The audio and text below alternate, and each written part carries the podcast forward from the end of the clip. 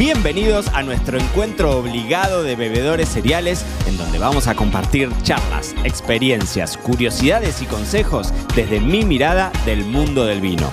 Yo soy Mariano Braga y esta es la segunda temporada de Me lo dijo Braga, el podcast. Muy bienvenidos a todos los bebedores cereales del otro lado a un nuevo episodio de Me lo dijo Braga, el podcast.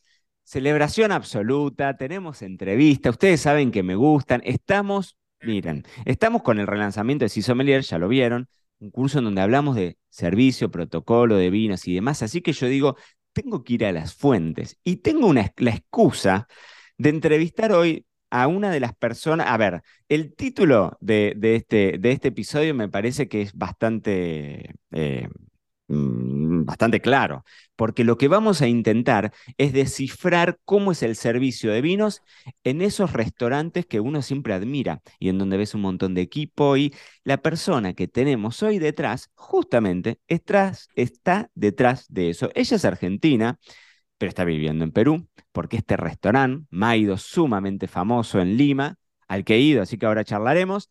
Y la tenemos del otro lado a mi querida Flor Rey Flor, gracias por estar tan tempranito en, en Perú charlando con nosotros en el podcast. Gracias a vos, Mariano. Bueno, un placer poder estar hablando hoy con vos esta mañana, así que un gusto compartir un poquito de lo que hacemos en Maido. Te voy a sacar jugo, ¿sabés lo que te voy a sacar en el jugo? Vos empezaste en 2014 en Maido, ¿no? O sea que yo cuando fui, te tuve que haber visto, pero yo fui una sola vez a Maido, que la pasamos espectacular. No me acuerdo qué fue lo que bebimos, pero pero fue muy bonito. Y, nada, vos ya estarías ahí dando vueltas desde 2014, pero vos sos argentina, contame un poco cómo fue tu desembarco en, Perú.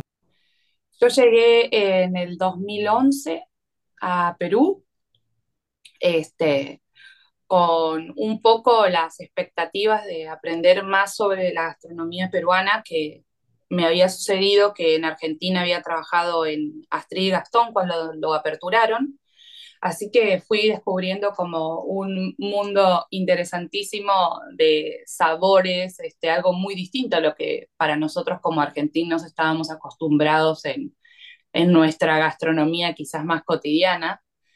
Y entre eso también tenía que ver un poco el pisco. Este, así que ahí fui como estando muy atenta, aprendiendo todo lo que podía mientras estaba en ese trabajo, en ese momento por el 2009 y 10 Buenos Aires. Y ahí en un momento, como ya estaba terminando mi, mi carrera de ser sommelier, este, dije, bueno, me gustaría irme a algún lado, quería aprender un poquito más sobre piscos, y dije, ¿y por qué no Perú? O sea, este, en ese momento no nadie pensaba venir Dije, por, nadie va a pensar venir a Perú, pero no sé, se me ocurrió, había algo que me, que me llamaba la atención y así me decidí, me armé mi viaje, este, nunca pensé quedarme tanto tiempo como el que estoy ahora, pero bueno, las cosas fluyen y pasan por algo. Y llegué en el 2011, este, la verdad que empecé a trabajar en un restaurante pequeño, bueno, que hoy es igual muy conocido, que se llama Maita. Eso me sirvió un poco a mí como Florencia para entender cómo se movía el mundo del vino en Perú este, que me imaginaba que era muy distinto quizás a lo que conocía en Argentina. Y fue un pequeño crecimiento que fui teniendo, de ahí luego este, estuve en Central y a finales del 2014 empecé en Maido, bueno, donde llevo prácticamente ya ocho años a cargo de, del servicio del vino y de la cava. Así que feliz porque creo que en cada uno de los lugares fui, fui aprendiendo un montón de cosas que me sirvieron para poder manejar hoy durante tanto tiempo este, la cava del restaurante y, toda la gestión operativa y el manejo de la sala, ¿no? Flor, te voy a hacer una pregunta muy genérica y vos me la respondés para donde vos querés, pero el título justamente del episodio es ¿Cómo es ser la sommelier del restaurante número uno? Así que te pregunto eso, ¿cómo es ser sommelier de un restaurante del que hablan todos que tenés las miradas posadas sobre tus ojos, que tenés un montón de cosas, eh, digamos, hermosas que me imagino que podrás hacer, pero por el otro lado debe haber una responsabilidad, hay un sentido de responsabilidad muy alto. ¿Cómo es ser la sommelier de Maido? Bueno, yo hay algo que siempre digo que he sido fiel a mis convicciones y en mis sentimientos. Así que algo muy loco que me pasó fue como en el 2015 cuando hice mi primer carta, yo me acuerdo que llegué al restaurante y básicamente yo me puse mucho tiempo a observar y analizar. Y yo tenía muy claro que yo quería que Maido se destaque por tener una carta de vinos blancos diversa, este, diversa pero de variedades y de lugares. Y ese fue un poco una de mis primeras metas y feliz de haberlo logrado porque he trabajado muy duro sobre eso.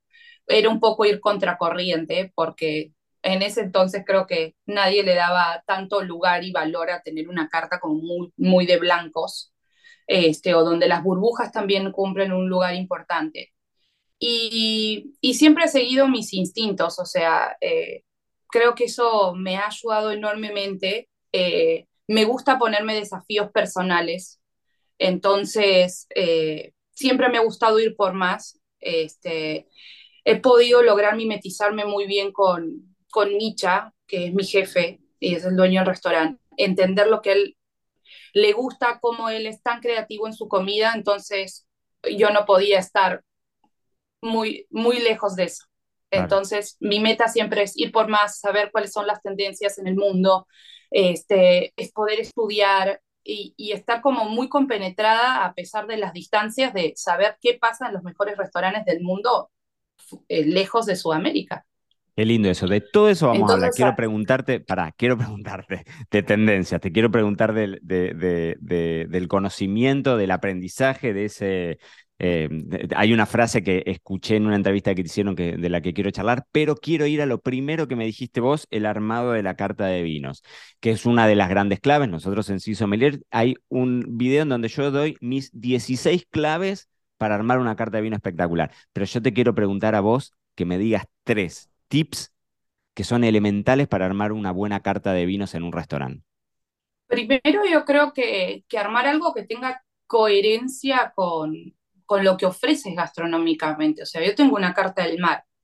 Entonces, tengo que buscar cosas que justamente estén interrelacionadas. Entonces, ahí va el tema de los vinos blancos. Eh, buscar vinos que tengan frescura, eh, quizás no irme tanto por este, vinos con tanta barrica que tal vez no es un poco mi perfil, este, pero buscar, no sé, hay uvas, tres uvas para mí que funcionan muy bien en Maido. Riesling, Albariño y la diversidad del Chardonnay en todos sus matices de donde provenga. Entonces, un gran foco que siempre yo hago es como, a ver, tengo que buscar y tener una buena selección en esas tres variedades que cumpla a ver, vino relación precio-calidad, porque no todo el mundo viene al restaurante, este, a veces cuando es un restaurante costoso, no todo el mundo piensa de que voy a poder gastar tanta plata para el vino, o quizás no es su primer este, indicio de, ah, tengo que gastar un montón de dinero. Entonces tengo que tener buenas referencias, precio-calidad, luego buscar productor y ya hablar de referencias que sean como icónicas, hablemos de un lugar en específico. Este, eso es algo que le hago mucho foco. Después poder este, darle un gran lugar importante, aunque Perú es pequeñito haciendo vinos, pero darle un lugar a los vinos locales. Este, me parece que el nivel de exposición que tenemos ciertos restaurantes nos ayudan para hacer una gran vitrina y mostrar el trabajo de los pequeños productores. Eh, eso siempre tiene que ir de la mano y nunca nos tenemos que olvidar de eso. Y también buscar en las etiquetas al armar la carta, eh, como yo digo, etiquetas para las personas que no quieren pensar, que quieren encontrar quizás un vino que sea le dé una cierta zona de confort a las personas y decir, ok, este es mi vino, a mí me gusta, voy a tomar esto. Este, de repente no todos quieren escuchar, hay veces 100% al sommelier porque ya tienen un gusto adquirido, predeterminado y se sienten felices con una etiqueta. Entonces ahí es donde tengo que mixear un poco, un poco de todo, ¿no? O sea, y, creo que eso ha sido el trabajo en esa construcción de carta de, en ocho años, ¿no?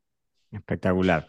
Flor, una cosa que te escuché con mis grandes amigos de Matices del Vino, del programa de radio de Mendoza, que te hicieron una entrevista y vos dijiste una frase que me pareció muy, muy, muy importante, que fue, a nosotros en Maido, todos en nosotros en Maido todos sabemos todo. Es decir, si alguien, si pasa un sommelier y alguien le pregunta específicamente por ese plato cómo es la técnica de elaboración del caldo detrás, algo de conocimiento tenemos. Quizás no tenemos la técnica super, pero lo sabemos. Es decir, hay un foco muy marcado en el tema del conocimiento. Y esto me imagino que a vos como líder de salón del restaurante, ¿cuánta gente trabaja con vos en salón y cómo haces para formarlos a ellos? ¿Tienen algún tipo de régimen de, de, bueno, todos los martes nos juntamos, hacemos una cata, probamos los vinos, así como probamos los platos? ¿Tenés alguna metodología así para llevar adelante con el equipo? Bueno, yo ahora tengo dos personas trabajando conmigo. Lo que hacemos es, tengo como una agenda, un cronograma armado de una vez por semana hay cata, este, de repente cosas nuevas que llegan, este, refrescar algunas etiquetas, entonces una vez por semana o a veces dos en algún momento cuando este, quizás se puede, porque el, el servicio nos, nos, lleva bastante tiempo, este, hacemos catas. Eh, el bar también hay veces genera oportunidades de recibir visitas de gente de cervecerías, eh, alguien que venga a explicar sobre algún destilado en especial. Entonces, las capacitaciones están abiertas. En verdad, este, eso es lo bonito de, de, que todos, y eso sí es bien importante, bueno, eso es algo que Juan es mi, mi esposo, que él ve toda la operación de la sala, donde él también hace mucho hincapié en eso, ¿no? Que todos sepamos todo, que si alguien pregunta podamos responder del cóctel, eh, claro, quizás el no tanto desde el vino, si enseguida ahí es como, ok, voy a llamar al sommelier, pero que después de todo lo que es la comida y las bebidas en general, todo el mundo sepa y que tenga la oportunidad de no perder el tiempo, porque eso es algo tan importante, en no perder el tiempo en decir, un minuto voy a llamar a alguien, y, justamente la gente cuando entra también que reciba ese training de tanta información. Yo recuerdo cuando entré, era mucha información nueva que yo no conocía, porque eh, hablaba con el mucho término como japonés, que no tenía ni idea. Yo tenía conocimientos de, de cocina porque estudié cocina, entonces hay técnicas, cosas así, más técnicas que sí, las la, sé, pero en su momento tuve que aprender eso también, ¿no? Que era nuevo. Y, creo que eso que es algo que hemos ido construyendo, de que todos, justamente eso, ¿no? Sepan todo. Si alguien te pregunta desde una reserva, ¿cómo gestiono mi reserva? Eh, de este modo. Tenés que saberlo. Eh, ¿Cómo este hoy, el menú de Maido, eh, menú degustación maridado, en qué consiste? ¿Cuántas, ¿Cuántos platos y cuántas copas servís? Y si querés contame un poco eso, ¿cómo jugás con el servicio, con el servicio de vino por copa? ¿Qué estilos de vinos le ponés? ¿Jugás con otras bebidas? ¿Tenés eh, maridaje sin alcohol? Te pregunté un montón de cosas, pero todo eso. en el menú de degustación que tenemos actual, eh, bueno, está buenísimo porque está recreado en la Amazonía peruana. Y hemos hecho 11 momentos con 10 bebidas.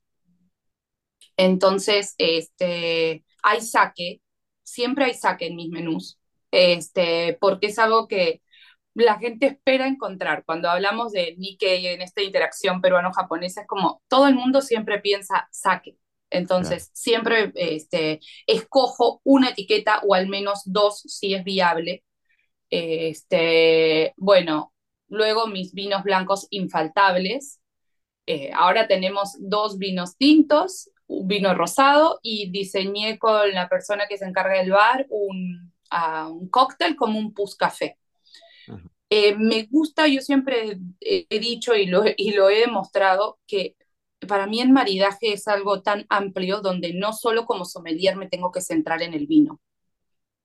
Entonces, me gusta muchísimo usar fermentos, me encanta el té, este, me gusta este juego de que no te lo esperas y de repente vienes con vino, vino, vino y en algún momento saltaba, un, por ejemplo, una chicha de jora, que es un fermento de maíz muy típico en el Perú, y, aparecía entre el vino, aparecía este, una, chicha, una chicha de jora. O en su momento venía sushi y llegaba un, un té japonés. Entonces, este, eso, eso me gusta, me gusta que la gente se sorprenda, que eh, me gusta que si voy en blanco puedo saltar a un tinto y sin querer puedo regresar a otro blanco. Siempre con el criterio de que lo que hayamos escogido no sea invasivo y en ese salto nuevamente pueda, pueda seguir la armonía. Qué lindo lo que contás. Eh, te, estoy interrumpiendo un montón, pero em, qué lindo lo que contás y quiero hacer un parate para, para subrayarlo, porque esto, nosotros en el curso, por ejemplo, hablamos mucho ¿no? del orden de servicio y hablamos de todas las excepciones. Y yo cuento ahí en el, en el curso que la última vez que me pasó comiendo en el cellar de Can Roca, el primer vino que me sirvieron fue un off-dry alemán. O sea, todo lo que diríamos que nunca vamos a arrancar un menú de gustación de 20 copas con un vino algo dulce y arrancamos un menú de gustación, pero es tan fundamental cuando vos tenés una seguidilla de, de, copas que puedas poner cosas que generen sorpresa, que rompan un poco esa monotonía que uno espera en un menú de 10 copas en donde Hoy, mm, ahora me, contarás vos de algunas otras tendencias que ves, ¿no? Pero nosotros lo abordamos mucho en el curso esto de, la, de, de, qué van los grandes restaurantes del mundo. Y cuando vos tenés un cliente en donde te debe pasar en Maido, se presta el juego, o sea, van abiertos a que seas vos el que me propongas un juego. Em, cuando vos estás ante esa, ante esa situación, tenés casi la obligación de, de cachetearlo al cliente con alguna cosa que le traiga un aire fresco, ¿no? Así como decir, bueno, le metemos una chicha. Claro, es un poder de sorpresa, que hoy además eso está buenísimo porque le das ahí ese, ese rasgo local, pero, eh, pero, pero qué interesante que es esto de romper la monotonía dentro de un menú de degustación, me parece clave. Bueno, creo que eso, mira, que dices en verdad, este, yo siempre me siento muy identificada de romper esquemas porque, bueno, yo también ahorita empiezo con un Riesling, un Spatless en el menú y en simultáneo va un saque. Claro, claro. Entonces, el menú anterior tenía este, una francha corta con un Pinot Noir. Y ahí seguía en blanco, blanco, blanco. La gente a veces me miraba cuando, ¿qué haces sirviendo o dos bebidas juntas o un tinto para empezar con burbujas? Era como, Claro, yo digo, todo lo que desarrollo honestamente está mil veces probado, o sea, de que funcione. Sí, sí, sí. Este, entonces ahí es donde siento que justamente podemos romper estos esquemas, porque si tú lo probaste en la secuencia completa, funciona, entonces hay veces hay que mostrar lo que no es usual, pero que está, o sea, está trabajado.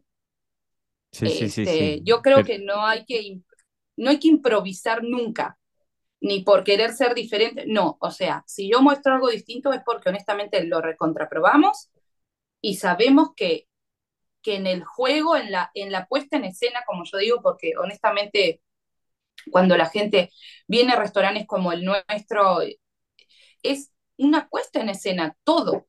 Entonces, este, el vino tiene que ser también un gran protagonista como lo es la comida.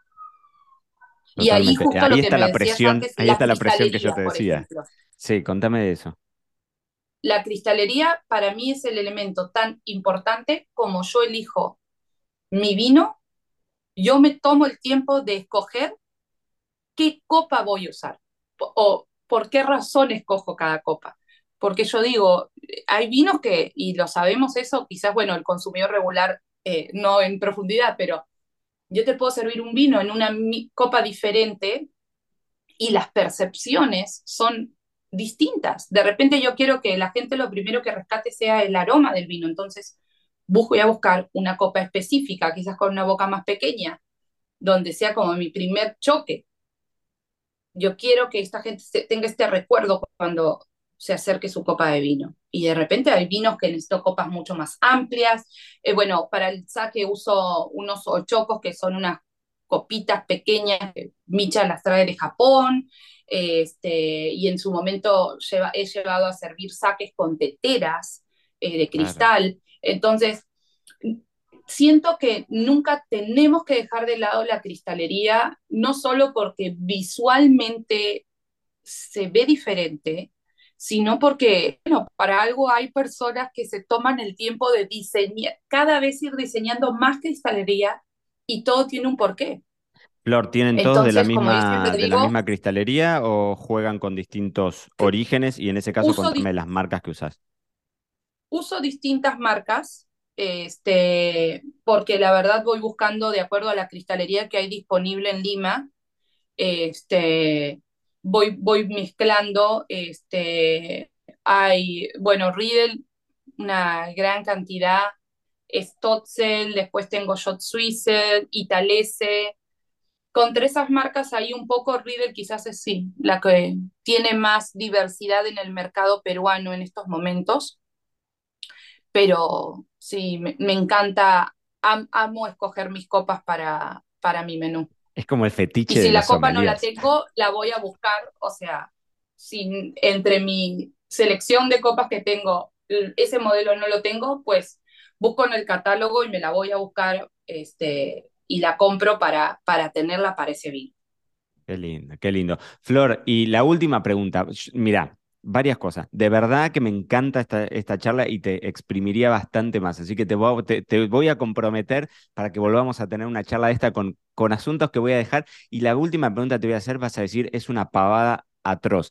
Pero parece que no, pero es una de las consultas que me parece que son más clave y que hablan y que y, y, es, es, rara la pregunta que te voy a hacer. ¿Qué haces ante un cliente que se le va la mano con el alcohol dentro del restaurante, teniendo en cuenta que tenés un menú de degustación en donde vos lo vas dosificando y te pasará, porque esa es la parte del sommelier en modo psicólogo, de ir mm, un poco entendiendo la mesa y demás, y tenés un, comensal o una comensal que, se, que vos ya te das cuenta que se está tornando borracha.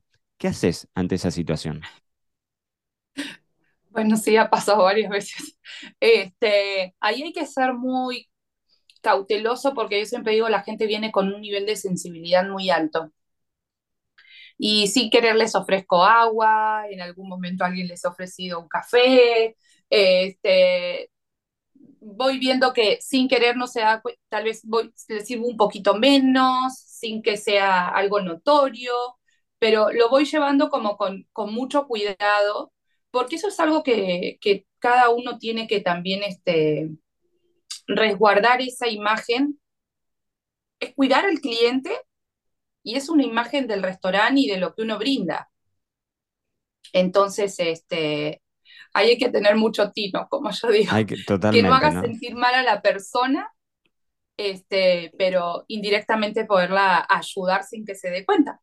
a que ese momento vaya siendo un poco más aplacado.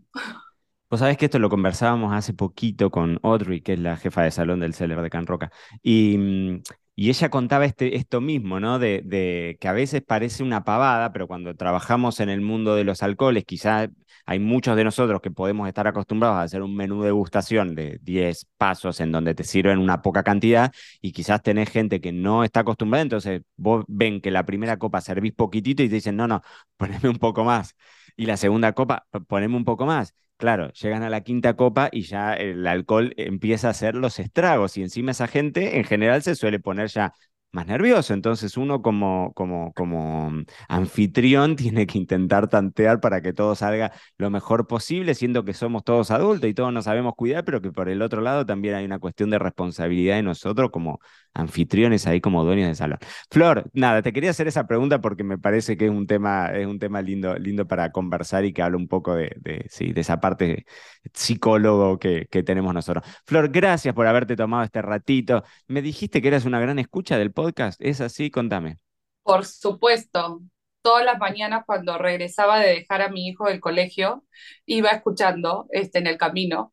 Y bueno, ahora que no estamos en, época escolar, este, igual lo escucho en las mañanitas cuando estoy haciendo algo, quizás cocinando o algo en mi casa, este, siempre escucho porque me, me encanta y yo siempre digo, ¿no? A pesar de que nosotros nos hayamos formados, ejercemos la profesión, pero es lindo escuchar este, escuchar las, las visiones de los demás y tips que a veces, como yo a veces le digo a las personas que trabajan conmigo, nosotros tenemos una información, pero tenemos que saber bajarla a un lenguaje más coloquial y cercano para las personas. Entonces, eso me gusta mucho de los podcasts porque es súper enriquecedor. Bueno, yo a mis chicos les he dicho que te escucharon también porque me parece súper este, constructivo.